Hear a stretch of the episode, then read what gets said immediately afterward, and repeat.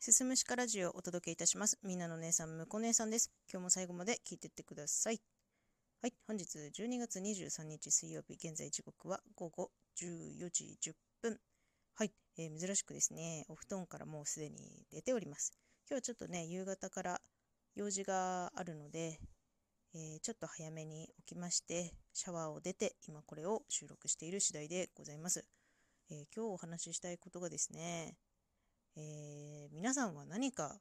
継続することは得意でしょうかっていうね、ことを聞いていきたいななんて思ってるんですけれども、えー、私はですね、まあ、基本的にはすごい飽き性ですごい熱しやすく冷めやすいです。なんですけど、結構ね、自分のことに関してはね、割とね、あのー、コツコツ継続するのが得意な方のような気がしています。はい。で、まあ実際継続しているものの例を挙げますと、えっと、ストレッチと筋トレとか、なんかその他マッサージだったりとか、そういう美容関係のことですね。きちんと毎日化粧を落としてスキンケアも朝晩やってとか、で、なんか、あの、コロコロをね、顔やったりとかっていうのをちゃんと朝晩やるようにっていうのはもうずっとねコツコツやっております。まあその成果が出てるか出てないかっていうのはねそれを継続してない世界線と比べてみないとわからないので、まあ、正直ちょっとねわかんないんですけどまあやらないよりいいでしょっていう感じでね未だに継続しています。でも継続できなかったこともあってまあその運動関連で有酸素運動をじゃあ取り入れようって言ってやってみた時はなかなかね、やっぱ続きませんでした。自分がやっててすごい、あ、めっちゃこれしんどいな。今日もこれやんなきゃいけないのか。あ、これやんなきゃいけないのかってなってる時は、大体続きません。うん、やっても1週間ぐらいかな。1週間ぐらいでだんだんやらなくなって忘れていきますね。うん、なんかやっぱり自分の中でこれをしなきゃいけない。一日の中でこれは絶対にやらなければいけないのであるっていうね、義務化すると途端に嫌になるっていうのがね、まあ、大体の性格なんですけど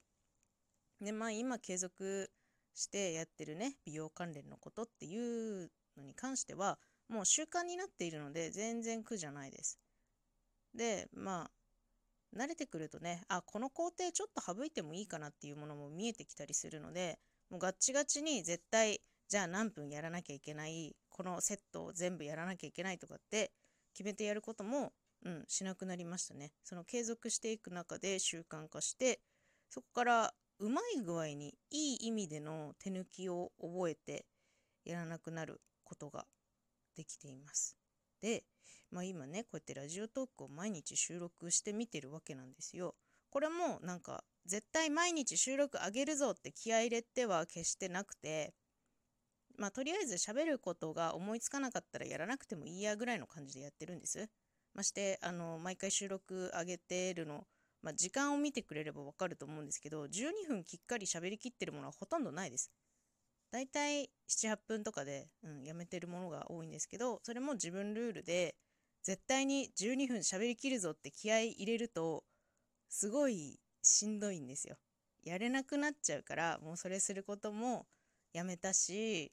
絶対毎日やらなきゃいけないとも思ってないし、と思ったら、不思議と肩の力が抜けてね今のところ毎日続けることができているということになっていますね。でやっぱりねあの何か継続するっていうのは性格もありますけどある程度私は才能だと思ってます。うん、これあの手前味噌でね申し訳ないんですけどまあそういうことに関しては程よく継続する才能が私にはもしかしたらちょっとだけあるのかもしれないなっていうのがあるんですよね。あのスポーツ選手とかね見てもそうじゃないですか私なんかあの野球が好きなもんですから日ハムの選手とかねもう幼き頃から野球をずっとのめり込んでやって毎日練習したりとかね体づくりをしたりとかっていうことをコツコツコツコツやってプロとしてそしてそれをなりわいとしてお給料をもらって生活しているわけじゃないですか。でプロになってもさらにねその日々の鍛錬を積み重ねていくっていうその継続する力っていうのはやっぱりある程度の才能だと思ってます。できない人はね、本当にできないかなと思うので、うん。で、まあね、私、まあ何度かお話ししてるんですけど、5つ上の兄がいるんですよ。5つ上の兄っていうのがね、ものすごい勤勉な人なんですよね。とっても優秀、私と違って。もう小さい頃から全然手のかからない子供ってもう言われてたぐらいで、なんかね、もう小学校1年生で、あの、母親とね、一緒に町の方に買い物行って、で、バスじゃなきゃ帰ってこれないところに行ってるにもかかわらず、迷子になって、母親が、え、どうしよう、お兄ちゃんいなくなっちゃった。どうしようどうしよう。って言って慌てて家に電話かけたら兄自分でバスに乗って一人で家に帰ってきたらしいんですよ。そういうことをね小学校1年生の時にできるぐらいねなんかすごい冷静で手かからなくてまあ里い子だったんですよね。まあ私からしたら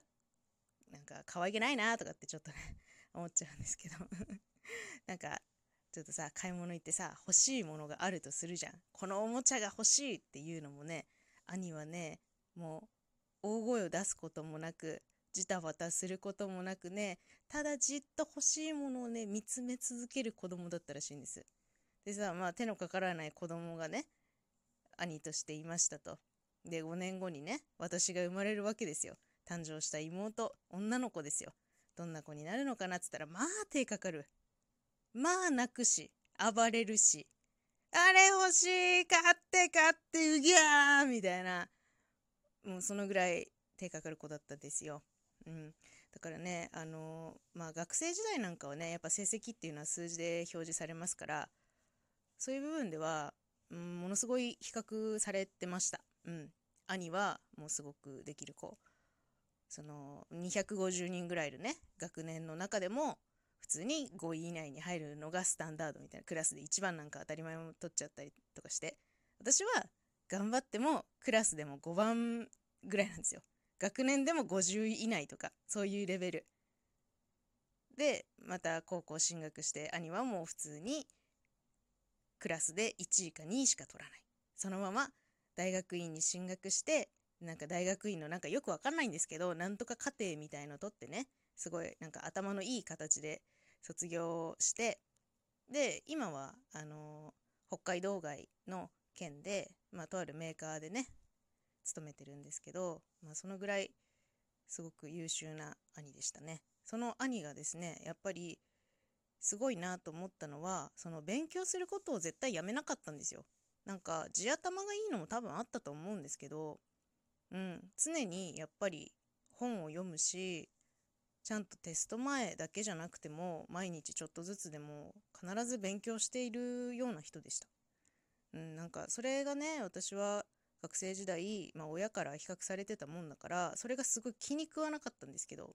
なんだあいつみたいな。私だってやってんのにみたいな。でもその毎日継続する努力の差分っていうのは結構大きなものがあって私がやる勉強のその内容量ときっと違ったんだろうなとは思うんですよね。だからね何か、うん、コツコツ継続する一つの才能に関して言えば兄はその勉強することであったりとか自分の学びになること